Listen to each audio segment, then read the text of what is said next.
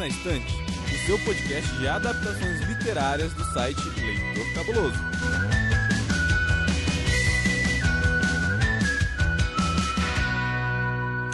Olá, cabulosos e cabulosas, sejam bem-vindos a mais um episódio do Perdidos na Estante, o seu podcast oficial de narrativas e adaptações literárias. E nesse episódio de número 66, a gente vai iniciar um novo arco, dessa vez sobre as obras do mestre do horror Stephen King e também de algumas adaptações para o cinema e para a TV. E nós vamos começar esse arco falando sobre o livro Outsider, que é uma obra de investigação criminal, mas com alguns toques de sobrenatural também. Eu sou Camila Vieira e aqui comigo está o meu amigo Paulo Vinícius. Olá, gente. Vamos discutir aí sobre pessoas incriminadas ou falsamente incriminadas ou verdadeiramente incriminadas, ou não sei, talvez, quem sabe, né? E hoje a gente tem uma convidada muito especial aqui, a tradutora dos livros do King aqui no Brasil, a Regiane Vinarski. Oi, gente, tudo bem? Obrigada pelo convite. Eu que agradeço a sua presença aqui, Regiane. Bem, então, ouvintes, eu sei que você estava aqui esperando a Domênica ou então o Sr. Basso, mas a Do, ela me confiou essa missão aqui de ser a host desse arco sobre Stephen King, então a gente vai ficar por aqui nas próximas semanas. Então,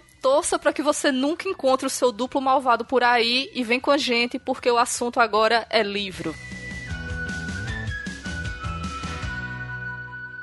Então, pessoal, aqui no Perdidos na Estante e também alguns outros podcasts aqui da casa do Leitor Cabuloso, a gente já falou bastante sobre algumas obras do Stephen King. Inclusive, a gente fez um programa só com indicações de livros desse autor. Se eu não me engano, é o número 39. Então a gente lá nesses episódios já falamos da biografia dele, então por aqui a gente vai focar somente nos livros, tá? E hoje a gente vai discutir sobre o livro Outsider e essa discussão ela vai ser sem spoilers, tá? Então se você ainda não leu o livro, você pode acompanhar tranquilamente. Com relação aos dados desse livro, né, o título, como eu já falei, Outsider, ele foi lançado pela editora Suma em 2018, foi traduzido pela nossa convidada Regiane e tem 528 páginas. E eu queria que o senhor Paulo Vinícius fizesse aí uma sinopse sobre esse livro. Outsider é um dos livros mais recente do Stephen King, né? E ele volta. Volta não, porque ele nunca deixa de abraçar, né? O gênero de terror. E ele fala sobre um personagem chamado Terry Maitland, pelo menos no começo. E ele vive dentro de uma cidade e ele é o treinador de beisebol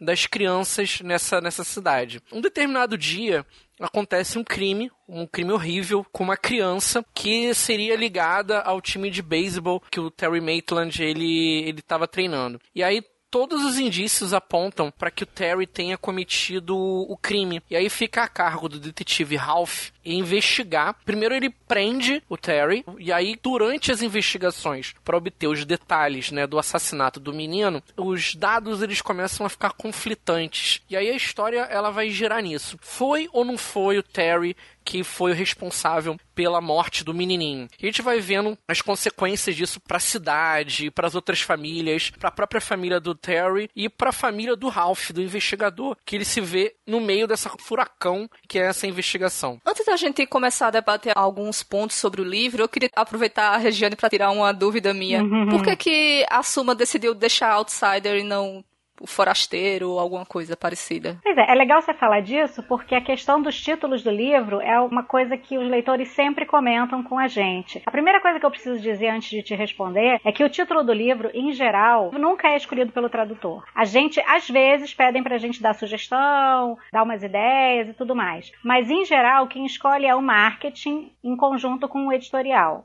Muitas vezes a pessoa que escolhe o título do livro nem leu o livro. Ah, entendi. Principalmente se ficar focado no marketing. Isso varia muito de editora para editora também. Os títulos do King, eu tenho uma relação muito boa com a editora, então a gente conversa bastante. E eu sugeria, assim, que fosse forasteiro. E assim, eu não sei te dizer exatamente qual foi o tipo de conversa que houve lá dentro para decidir por Outsider, mas eu posso, assim, inferir que o título forasteiro ficaria muito lugar comum e muito distante do título original. Os fãs do King são um grupo muito específico e, de um modo geral, eles gostam quando o título é mantido.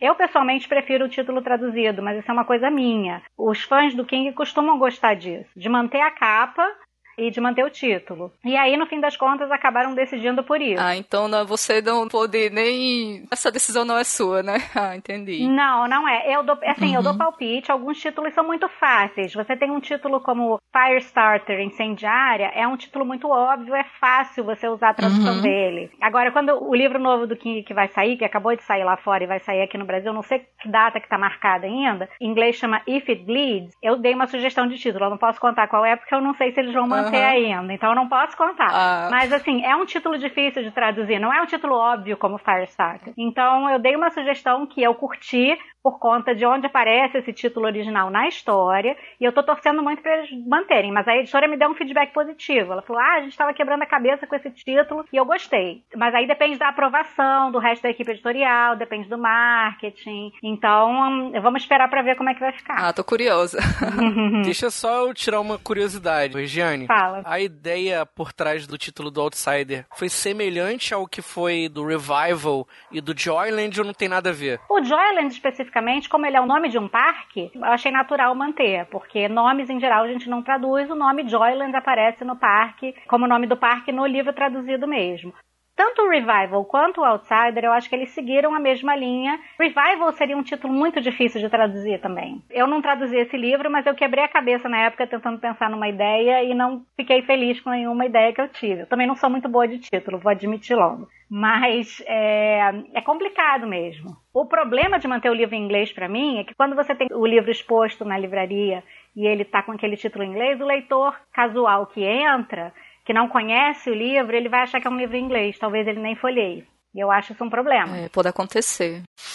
Bem, gente, o Stephen King ele é mais conhecido né, como um autor de terror, embora ele escreva bastante coisas, inclusive a gente vai falar aqui de livros assim, não tão de terror, né, nesse arco, mas, por exemplo, o estilo de romance policial, ele já vem se aventurando nisso há algum tempo, né, então em 2014 ele lançou Michelle Mercedes, que é o primeiro livro da trilogia, sendo que até o final ele não conseguiu manter puramente policial, né, ele começou a colocar lá um pouco de sobrenatural também na história. Outside, ele tem essa, essa característica, né, ele vai misturar esse romance policial com o sobrenatural. Vocês acham que essa mistura ela ficou boa? Vocês acham que ela ficou bem dividido? Se funcionou? Eu gostei bastante. Eu vou dizer para vocês que Outsider foi dos livros recentes, eu acho que foi o que eu mais gostei.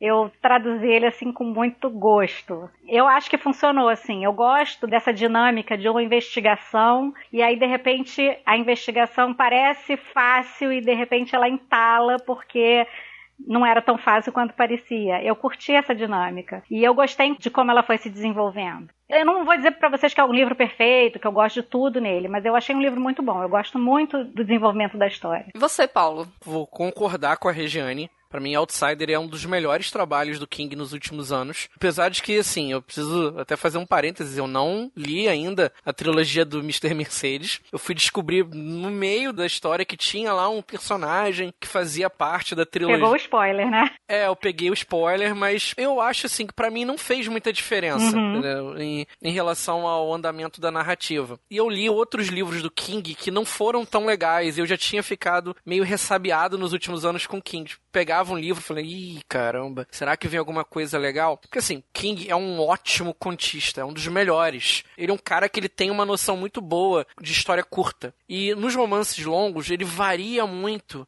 de acordo com o humor dele. Às vezes ele emenda uma sequência de livros excepcionais e aí depois ele emenda uma série de coisas horrendas, tipo celular que é um livro que eu detesto dele. E aí eu li o Joyland e achei qualquer coisa, eu li o Revival e achei, tá, ok. Li o Belas Maldições e uh, uh. Belas Maldições? Acho que você misturou com o Neil Gaiman. Belas Maldições não, desculpa. É o... Belas Adormecidas. É, o Belas Adormecidas. Eu sempre confundo. Belas Adormecidas também, ele começa muito bem e derrapa no final. E aí eu pego Outsider, e o Outsider é muito bom. E aí, assim, eu vou ser o cara do contra, novamente. Né? eu acho que o sobrenatural não é nem o aspecto mais interessante do livro. Eu acho que ele tá lá e ele vai trazer umas coisas muito legais de lendas urbanas. O próprio aspecto sobrenatural do livro ele nem é tão conhecido, menos que você seja um cara que realmente conhece mitos, né, e coisas da América Latina, né, e aí você conhece. Eu acho que nem é tão conhecido assim. É. Mas o que mais chama atenção no Outsider é o desenvolvimento de personagens. Eu ia que é aquilo que isso. eu vou sempre falar sobre o King. King é um mestre no desenvolvimento de personagens. Pra esse episódio do podcast, eu não li o Outsider. Uhum. Eu só li ele uma vez pra fazer a resenha e eu jurei pra mim mesmo que eu não iria nunca mais ler Outsider na minha vida. Nossa. Porque não é que o livro seja ruim, mas é um livro que ele me causa sentimentos negativos, assim, de angústia, de tensão, que nenhum outro livro do King conseguiu me fazer, me provocar. Eu até fiquei preocupado quando eu fui assistir a série. Eu falei, caraca, será que ele vai abordar as mesmas coisas que o livro aborda? E não, graças a Deus, o diretor não entendeu nada do livro. né, e foi por um outro caminho. Aham. Esse livro, ele tem esse, essa coisa. Os personagens, eles são reais. É. Você consegue imaginar os personagens ao seu lado. Na fila do pão, no supermercado, na delegacia de polícia, ou é o vizinho do teu lado. Esse é o poder que o King tem. Eu concordo. Eu acho. Esse livro é um livro de personagens. Eu adoro. E eu ia falar isso também. O, o King é um mestre no desenvolvimento de personagens, de fazer a gente gostar dos personagens. Até os vilões. A gente gosta. Eu tenho vilões que eu adoro. O Brady do Mr. Mercedes é um vilão que eu adoro. Ele é horrível e eu adoro. Nossa, tem vilão que, que ele entra na página e você, eu quero matar essa pessoa. É a reação correta pra ter essa daí. É. É, com relação aos personagens do Outsider, por exemplo, eu simpatizei demais com o detetive Ralph, assim, dessa situação em que ele se coloca, Sim. né? Porque o King, ele faz bastante isso. Ele pega, assim, não pega essa pessoa aqui comum, ele te apresenta, faz você gostar, simpatizar, e daqui a pouco toma essa pessoa aqui na situação ferrada. Aí agora se vire. É, não, ele constrói os personagens de um jeito que a gente tive o mesmo sentimento que o Paulo quando eu fui assistir a série. Assim, eu, eu fiquei naquela, ai meu Deus, o que, que ele vai fazer com os meus personagens amados? Pois é. Outra coisa interessante que eu achei legal no livro, com relação a como ele aborda esses dois lados, assim, que a investigação puramente criminal, assim, ela toma uma boa parte, né? Então ele mostra os procedimentos, assim, a coleta de depoimentos, né? Inclusive no livro tem o depoimento, né? Como se fosse realmente você vendo ali na sala de entrevista, coleta de digitais, Isso. DNA e tudo mais. E depois que ele vem com a parte insere o sobrenatural, eu gostei dele ter colocado que elas foram mitos, mais puxando pra América Latina, essas coisas assim, mais que estão presentes na cultura popular. E coisas assim, por exemplo, quem gosta muito de história sobrenatural já se deparou com doppelganger, duplos, né? Esse tipo de assunto. Uhum. Eu achei isso incrível. Eu adorei essa, essa linha de abordagem que foi diferente da maioria das coisas que ele fez. Eu curti pra caramba. Ah, legal. Eu não sei se vocês tiveram essa percepção. Assim, pra mim, a parte puramente criminal, né, que a Camila citou, ela é aquele elemento gostoso do livro. Gostoso e tenso ao mesmo tempo. Porque o livro, eu não sei se eu vou citar a porcentagem certa, até porque eu li fisicamente, não no Kindle, né? Mas eu acho que 60% da leitura, ela só joga que tem alguma coisa sobrenatural por trás, mas o leitor fica o tempo todo sendo levado naquela assim, Será que o Terry cometeu? Será que o Terry não cometeu? E aí você vê que as provas, em um momento ele te mostra uma prova e fala assim: não, o Terry realmente não cometeu. Aí no momento seguinte aparece alguma outra coisa. Não, peraí, o Terry, eu acho que o Terry cometeu mesmo o assassinato. Deve ter dado algum jeito lá, ou tinha um cúmplice. E fica esse jogo de gato e rato o tempo todo na narrativa. O que mais me deixou tenso nessa situação, e ao ver a situação do Terry toda, né, de como as coisas são encaminhadas, foi eu ter a seguinte reflexão. Será que eu teria feito diferente do Ralph? Uhum. Aquele primeiro momento em que o Ralph, ele vai com os carros de polícia, para na frente de um jogo que tinha várias pessoas ali, praticamente a cidade toda, É. né? Pelo menos as pessoas mais conhecidas da cidade estavam ali. E ele faz uma abordagem policial que ele mesmo vai falar depois, que é totalmente reprovável. Aham. Ele, ele fala mais tarde que ele se arrepende de todo o processo. Não importa se o Terry tenha ou não tenha assassinado o cara. Foi desastroso a maneira como a polícia local ela lidou com a situação. Mas eu pensando assim, cara, diante daquele crime tão bárbaro de um menino, com todos aqueles detalhes de, de sodomia e de, Uhum. né, de abuso sexual que aconteceu com um garoto, né, um menino. Será que eu teria feito diferente? E é isso que assombra o leitor durante quase toda a narrativa. A gente teria não julgado o Terry como o Ralph fez? É, eu acho que isso é a, a- a maior evidência da, da proximidade dos personagens a nós, do quanto eles são reais. Do quanto o King consegue escrever um personagem real. Porque a gente, se o personagem é muito fantasioso, a gente não tem essa- esse questionamento. Porque ele está distante. Mas o personagem dele é tão humano que você consegue se imaginar o que, que eu faria se eu estivesse no lugar dele. Eu acho isso um, um baita talento. Realmente, porque ele passa todo o livro com a culpa desse primeiro momento que ele agiu, baseado em evidências, mas também baseado assim na emoção, né? Porque assim, ele até fala, eu deveria primeiro ter trazido ele para questionar e aí depois acusar, né? Depois prender, já que ele tinha provas, mas ele nem fez isso, ele viu aquelas evidências tão claras diante da ciência que ele trabalha com ela, que ele deixou, juntando com isso, com a emoção do caso, ele simplesmente tomou uma decisão e depois ele passou o tempo todo com remorso disso, que era o que qualquer pessoa com o mínimo de empatia passaria também, né? Você sabia que tem livros, filmes, boxes, séries e todo um maravilhoso mundo de literatura? Você pode encontrá-los no Perdidos na Estante.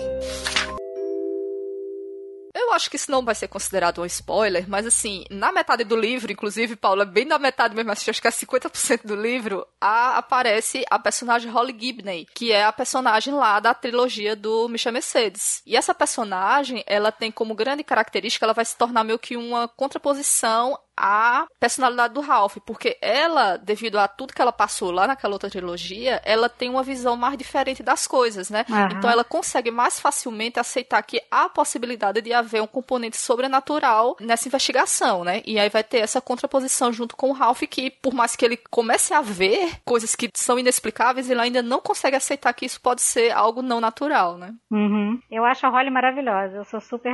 Eu adoro essa personagem. O King até falou que é a preferida, né? Também. É, ela é minha queridinha. Nossa, eu adoro ela, eu acho ela incrível. Eu adoro essa personagem. Paulo, o que, é que você acha da Holly aí? Que você gosta dela também?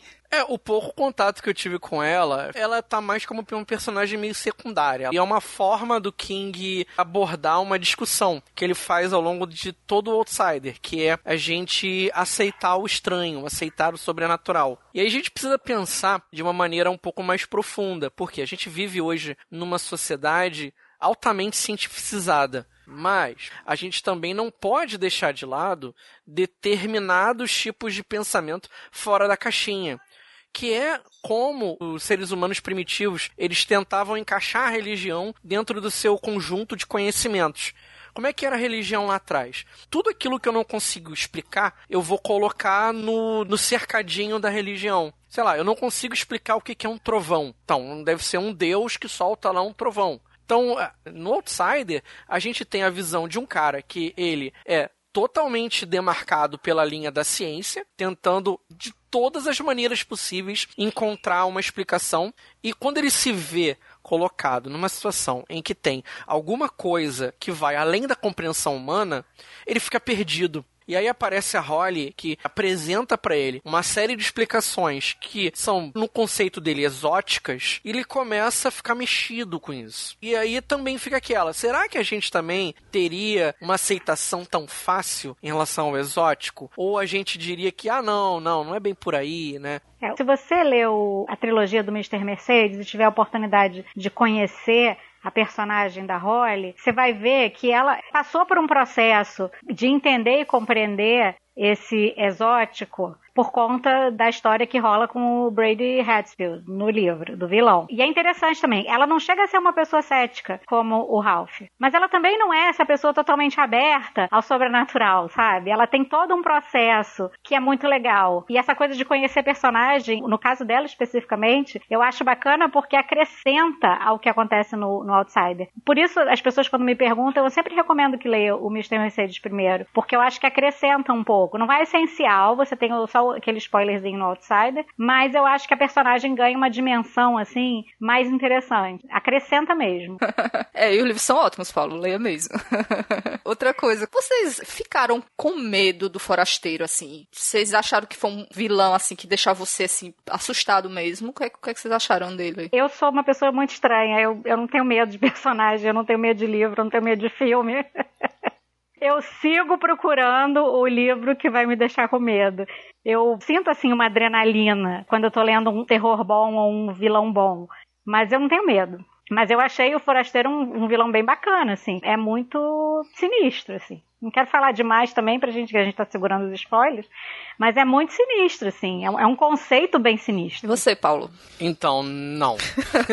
eu não senti medo do Outsider. Pois é, assim, eu fiquei com sentimentos conflitantes, porque ao mesmo tempo que ele não parecia uma ameaça geral, ele era uma ameaça muito. É como se fosse uma ameaça muito localizada, sabe? Então, como é como se ele uma pessoa vai ser ameaçada por ele, mas essa ameaça, ela é gigante, assim, tipo, ela é de destruir tudo na vida da pessoa. Mas ao mesmo tempo é como se ele não ameaçasse assim todo mundo, sabe? Então ficou aquela coisa, não me senti. Se eu tivesse no livro, eu não ia ficar morrendo de medo dele, sabe? Eu ia ficar preocupada, mas não tanto assim. Ah, eu acho que a característica assustadora é plantar aquela insegurança de aquela pessoa que você conhece que está do seu lado é ela mesma, sabe? É isso que é o, o, o, toque sinistro dele. Que ele pode assumir a forma de uma pessoa que é sua amiga, que você conhece há 10 anos, a vida inteira. Será que você percebe a diferença? Sabe? Isso é o sinistro. Pois é. Ele não é um Randall Flagg, né? Que é uma ameaça mais global. Isso, é, isso. É, ele não tem essa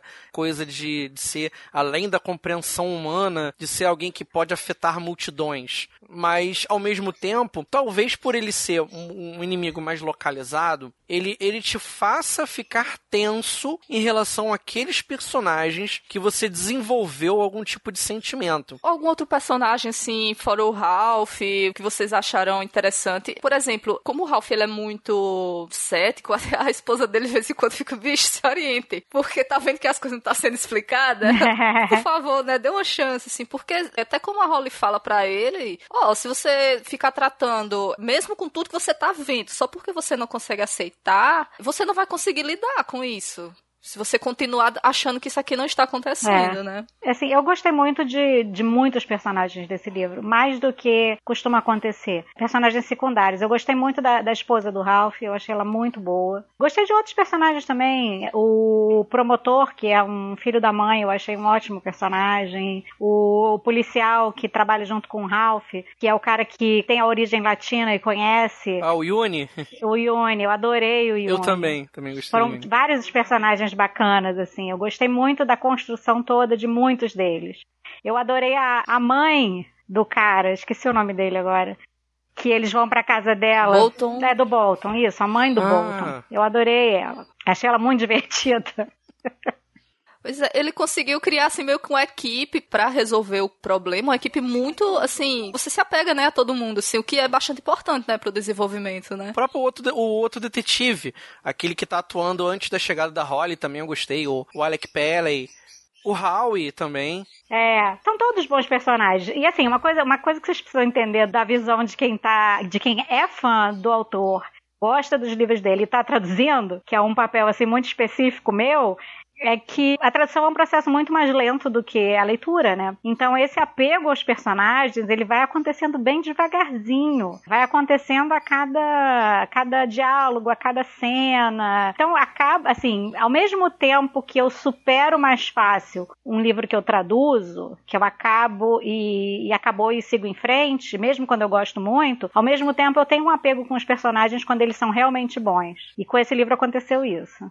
E assim, já que a gente gostou tanto desses personagens, assim, a convergência da história, assim, sem falar exatamente como encerra, mas vocês sentiram que o arco deles, assim, foi bem trabalhado, que eles foram pessoas que saíram do ponto A pro ponto B com um sentido, assim, interessante? Nesse sentido, acho que foi foi assim, o Ralph ele começa como sendo aquele cara que é aquele filho da mãe que vai chegar no meio do jogo de beisebol e prender um cara que a gente acha que é inocente, a gente torce para ele ser inocente. E aí no final você tem um cara que esse mesmo cara que duvidava de explicações exóticas precisando enxergar um novo mundo. Você tem a Holly, que aparentemente ela tá se recuperando de alguma situação acontecida na trilogia do Mr. Mercedes, e ela se vê colocada novamente em uma situação de algum tipo de coisa estranha, algum elemento sobrenatural estranho que ela precisa descobrir o que que é. Enfim, sei lá, eu fiquei muito satisfeito com o desenvolvimento dos personagens, porém não fiquei satisfeito com aquilo que me foi entregue como final. Eu concordo que houve esse desenvolvimento dos personagens. Eu acho que num livro os personagens que precisam ter esse desenvolvimento, esse ponto A para o B, são os principais, os secundários eles estão ali para ajudar, para contribuir, para construir aquela história, e, e os personagens desse livro são construções legais da história, e eu concordo que eles têm um ótimo desenvolvimento, principalmente o Ralph e a Holly. A Holly é uma jornada incrível de desenvolvimento pessoal dela, que é bem legal. A gente vê muito desenvolvimento pessoal no, no nível do dela, voltado para pessoas jovens, adolescentes e adultos, jovens adultos nos livros. E ela é uma mulher de mais de 40 que está tendo essa jornada dela agora nesse ponto da vida dela, que eu acho muito legal. E assim, o final, eu eu gostei. Não acho um final perfeito, mas eu gostei. Eu acho que a gente precisa se desprender um pouco da noção, a gente de um modo geral, as pessoas, de que o final é o livro. O livro é muitas coisas. E o final é só um detalhe dela. As pessoas reclamam muito dos finais do King e alguns eu não gosto e outros eu gosto, mas eu entendo que talvez seja porque a gente quer um desenvolvimento mais longo, mais detalhado, não sei. Mas eu gostei. Eu achei um final ok, assim. Você gostou, Camila, né? Até esqueci de perguntar, porque você é leitura do King, né? É, então, assim, foi um final, assim, meio morno, sabe? Acho que teve muita construção pro grande momento, e aí a, o que aconteceu foi um pouco morno. Mas foi condizente com, com a história, assim, porque, como a Regina falou, não querer esses finais assim tão. O importante é o livro inteiro, né? É o que a gente, às vezes, assim, se depara muito em séries e filmes, que você, às vezes, tem um grande acontecimento, um grande reviravolta reviravolta que tá baseado em nada e só pelo espetáculo final. Uhum. Esse não, ele foi muito bem construído e ao final foi que aconteceu isso aqui. Não foi nada mirabolante, mas foi construído adequadamente até o final. E a, agora a jornada dos personagens realmente é, assim, a pérola desse livro, com certeza. É, na verdade, eu pensei aqui uma coisa que você estava falando. O que eu queria, o que eu quis dizer quando eu estava falando antes da gente se desprender um pouco da noção de final, o que eu queria dizer mesmo é o seguinte: a gente tem que parar de achar que um final ruim ou um final não muito bom estraga o livro inteiro. Ah, sim. Um livro, ele pode ter um bom desenvolvimento, bons personagens e o autor não saber finalizar direito. Eu, eu acho que isso pode acontecer. No mundo ideal, se você tem um livro com desenvolvimento maravilhoso, você quer um final maravilhoso. E eu também entendo isso. A gente quer mesmo. Mas o final, ele não necessariamente estraga a experiência que você teve quando você estava lendo o livro. Se você estava curtindo e teve bons momentos e acompanhou aquela história com avidez e se envolveu, isso por si só já foi legal também. Ah, sim, concordo. Isso faz parte da jornada. A gente não lê só para saber o final, né? É, senão era melhor ir lá do final e olhar logo, né? Não perdia tempo. Realmente, a jornada foi, foi bastante gratificante. Ei, você quer encontrar um mundo secreto de adaptações literárias? Sim, mas onde? Perdidos na estante. Bem, gente, agora vamos dar as notas para este livro. Regiane, como é a primeira vez aqui, vou te avisar que a gente não dá estrelas, a gente dá selos cabulosos, de 1 até 5. Aí você pode dar meio também, tá? Tá. Então, de 1 a 5 selos cabulosos, quanto você dá para Outsider? Eu daria quatro selos cabulosos pro Outsider. Ah, muito bem. Por que assim? Tudo isso que a gente estava falando. Eu acho a construção de personagens maravilhosa. Eu acho as cenas, as passagens são boas. Aquele começo policial é bastante dinâmico. Eu gosto bastante disso. Eu não dou cinco porque eu não acho um livro perfeito. Existem algumas coisas ali no meio do caminho que eu não gosto. O final, eu, eu gostei do final, mas eu não amei. E um, tem umas outras coisas que eu não posso falar porque são spoilers. Ah, ok. e o senhor Paulo, quantos selos cabulosos? Então, eu também vou ficar igual a Regiane. Eu vou dar quatro selos cabulosos. Novamente, reitero, é um dos melhores livros do King nos últimos tempos. Uhum. Bom indicativo de o quanto esse livro é bom é que eu, se não me engano, li esse livro em quatro ou cinco dias. Eu devorava 100, 120, 140 páginas por dia do livro. Eu ficava louco, alucinado para saber o que ia, que ia acontecer depois. E você, Camila, como boa leitora de King, conta quantos selos cabulosos você dá para ele? Bem, gente, eu também vou dar quatro selos cabulosos, assim. Foi uma, uma das leituras mais agradáveis dele realmente nos últimos anos, assim. Porque às vezes acontece do livro ser bom, mas ele ser um pouco esquecível, assim. Mas esse não, ele é bom e você continua lembrando desse livro durante muito tempo. Aham. Eu preferi reler antes de a gente gravar, porque até foi uma forma de, poxa, o livro é tão bom, vou ler de novo, né? E a, a história continuou me prendendo, mesmo já conhecendo o final, mesmo já sabendo todas as revelações, assim, foi também uma leitura de ficar várias horas, assim, aproveitando a quarentena, né? Várias horas ali, lendo ele por tudo, né? Pelos personagens, por esse, essa mistura de sobrenatural e realidade e tudo mais.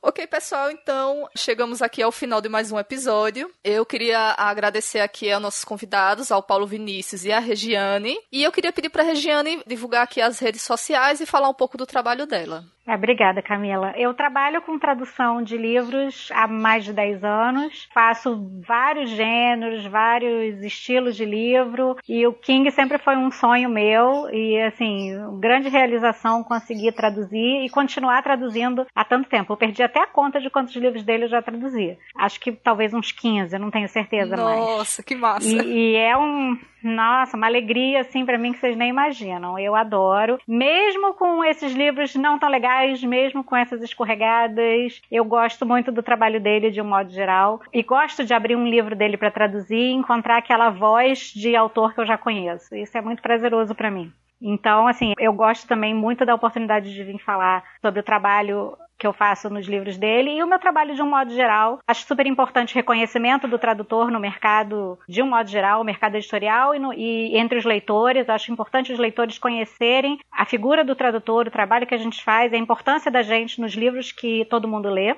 E por isso que eu agradeço essa oportunidade. Quem quiser me acompanhar, eu sou bastante ativo no Twitter, eu ando bastante por lá. Tem o Instagram, tem fases que eu uso um pouquinho mais, as fases que eu uso um pouquinho menos. E eu tenho uma, uma newsletter que está adormecida desde o ano passado, mas qualquer hora dessas ela volta. O meu Twitter e meu Instagram são meu nome, do jeito que vocês vão ver aí no, no podcast, Regiane Vinarski. E a minha newsletter tem um linkzinho no meu Twitter com o endereço dela para assinar. Mas eu não sei quando eu vou voltar a escrever. Assim, muita coisa acontecendo, o mercado editorial está muito parado e eu estou repensando muitas coisas coisas, então eu tô deixando tudo quietinho por enquanto. Mas qualquer hora dessa eu me empolgo. E o senhor Paulo Vinícius, onde o pessoal te encontra? Eu sou Paulo Vinícius, sou editor do blog Ficções Humanas, mas vocês podem me encontrar no Instagram, no arroba ficções humanas, ou no Facebook. É isso, gente. Bem, pessoal, e vocês me encontram no Twitter. De vez em quando eu fico botando foto dos meus gatos e do meu cachorro lá.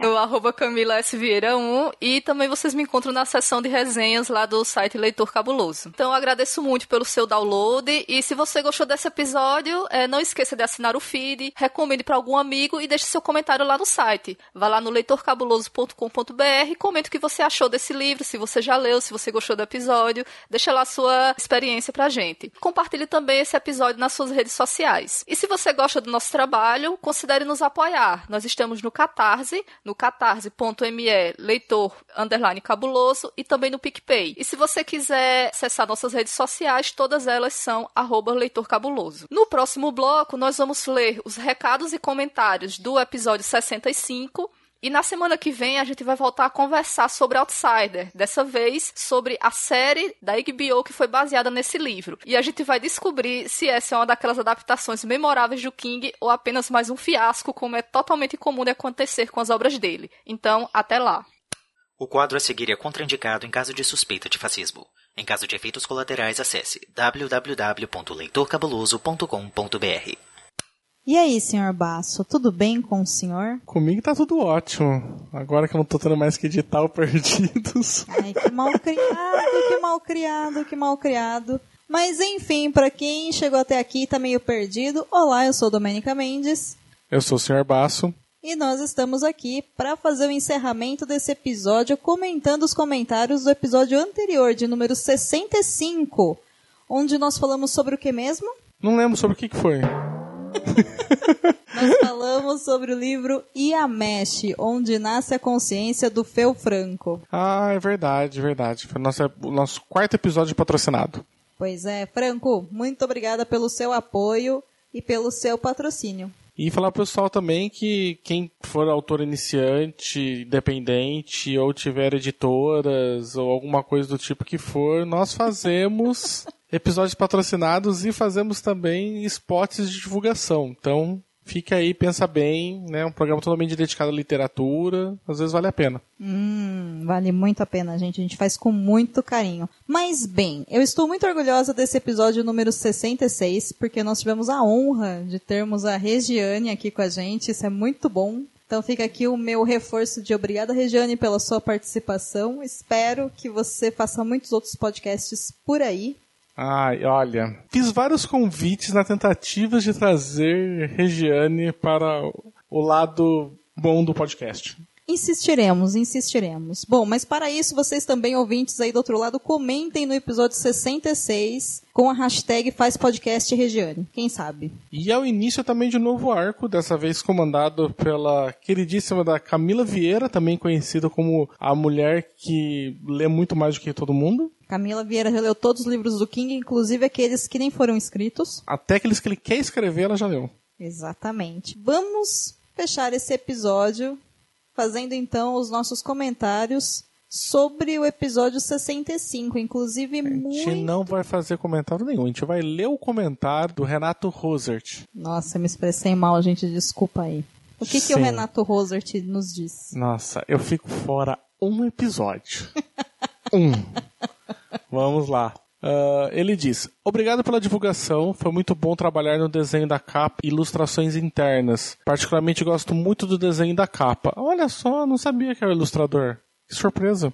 É o ilustrador, inclusive a gente deixou o Instagram dele com divulgação do trabalho dele lá no post do Leitor Cabuloso. O Instagram dele é muito bom, gente, corre lá pra ver.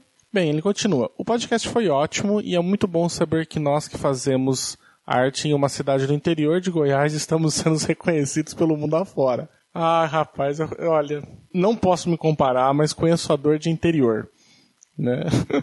a gente também fica no interior aqui, apesar que é São Paulo, né? mas a gente também fica no interior, a gente sabe que, olha, qualquer A coisa. gente fica onde, Baço? A gente fica no interior. Ah, porque eu tive a impressão que você falou que a gente ficou no interior. Não, interior. Não, não fala interior. Interior. Quem fala, tipo, é uns caras, tipo, chato igual o Mogli. Hum, beijo, Mogli. Mas a gente sabe que ficando fora de, de qualquer centro é sempre complicado. A gente também sofre porque a gente não consegue ir em evento, não consegue ir nas coisas, e aí parece que você tá. Você tá de fora de tudo, né? A gente tá porque as coisas acontecem na capital. Mas, Mas não é nem comparado com o interior de Goiás. Né? é, eu acredito que a gente tem o privilégio aí de estar em São Paulo com toda certeza. Mas, Renato, a gente fica muito feliz de poder divulgar o seu trabalho. Inclusive, a gente fez questão de colocar na pauta e elogiar de verdade, porque o trabalho é realmente muito legal. Suas ilustrações do livro do Yamesh são incríveis e a capa realmente é muito, muito bonita. As ilustrações mesmo, a gente foi vendo elas meio que junto, assim, com o, Fel Franco, né? Porque ele foi colocando no grupo, né? A gente, pra quem apoia a partir de 10 reais o Catarse Leitor Cabuloso, tem o grupo do Telegram. E aí o Fel Franco tá lá, ele é um apoiador nosso, ele chegou a postar algumas artes internas, né? Pe- Pediu opinião da galera, acho que foi, foi bem legal. Sim, e depois ler o livro e ver as ilustrações prontas, finalizadas no meio da história, foi realmente incrível. A história ficou muito mais gostosa de ler com as suas artes. Então, parabéns mesmo e continue fazendo boa arte. Que no que couber aqui, o Perdidos na Estante, o Leitor Cabuloso vai continuar divulgando esse trabalho magnífico que vocês, ilustradores, fazem, diagramadores, tradutores e tradutoras como a Regiane, enfim. Tudo isso que vocês fazem é o que ajuda a gente a ter esses livros incríveis na nossa estante, nas nossas vidas. A gente tem mais aqui divulgar, enaltecer, agradecer, enfim, mostrar para o mundo quem vocês são. Muito bem, então. Bem, é isso? É isso, mas para quem quiser seguir a gente, aonde que eu estou? Você, Domênica Mendes, ou a gente, Leitor Cabuloso? Eu, Domenica Mendes, leitor Domenica- cabuloso, eles já sabem. Ah, bem, Domênica Mendes está nas internets, você pode achar ela principalmente no Twitter, em arroba Domênica Underline Mendes. Ó, Também, bem, o Instagram eu não costumo usar, mas é Domênica Underline Mendes também, é né? isso aí, sim. Uhum. Facebook ela deletou, então não procurem ela lá, Se encontrarem é falso, não sou eu. não é mesmo? Também, a maior parte da equipe do Leitor Cabuloso, ela está no Twitter de alguma maneira ativa, né? Então, Inclusive o próprio Sr. Basso, que utiliza o Twitter como se fosse o seu diário e o seu mural de terapia. Você o segue em arroba Senhor Basso. Senhor por extenso e Basso com dois S, gente. Não me faz passar vergonha. nossa, toda vez tem que falar isso, né? Eu tinha que arrumar um- uma, uma arroba mais fácil, né? Se eu fosse você, eu colocaria um Senhor Basso com dois C cedilhas. Colocar um senhor Basso com SR e C cedilha. Dois C cedilhas que é pra... Dois C cedilhas ainda. Nossa, ia ser demais. Bem, gente, é isso então, né? É isso aí. Até semana que vem. Até. Depois de ler tanta coisa do King, eu acho que se aparecer um, um, um forasteiro na minha frente, eu já vou saber o que é. Não vou ficar com medo, não. vou acreditar logo. Não, e parece que também vai ter uma outra história da Holly, né? Nessa coletânea nova dele, né? Tem, Tem. tem, tem, uma história dela. São quatro, são quatro mini histórias, não chegam a ser contos. A da Holly é a maior e as outras três não tem nada a ver, são independentes.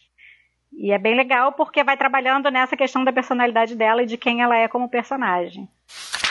Você acaba de ouvir o episódio número 66 do podcast Perdidos na Estante. A apresentação foi de Camila Vieira, Paulo Vinícius e Regiane Vinarski. Nos comentários e recados, Domênica Mendes e Senhor Basso. Esse episódio foi editado por Domênica Mendes.